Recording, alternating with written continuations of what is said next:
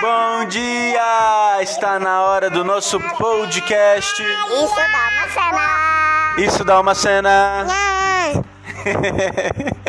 E hoje é aniversário da vovó Zazi, vovó Cel. Parabéns, vovó Cel. A gente vai contar uma história pra quem hoje?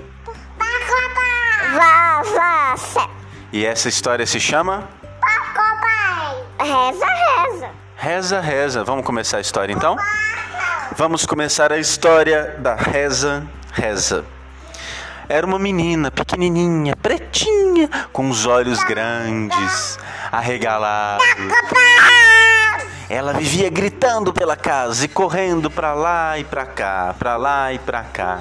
Mas uma tarde, o céu começou a escurecer e raios começaram a cair e relâmpagos a relampejar e o barulho era assustador.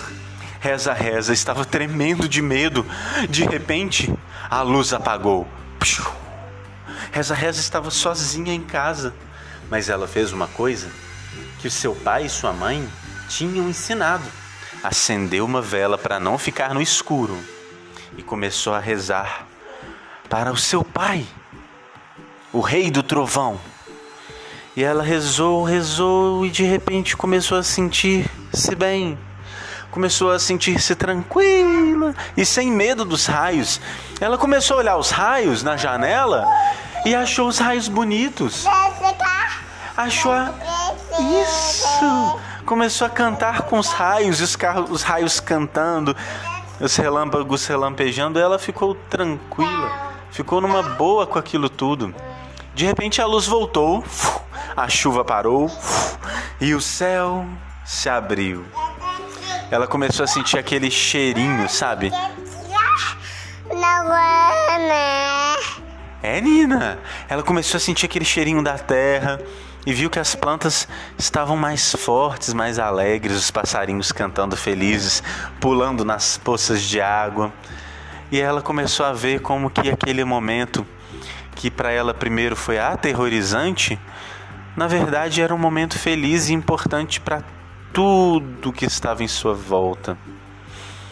Então, reza, reza, toda vez que sentia medo, rezava e tentava ver as coisas de um outro modo. E assim termina a nossa história para vovó Zazi. Você gostou da história? Cola com você. Fala parabéns, vovó Zazi.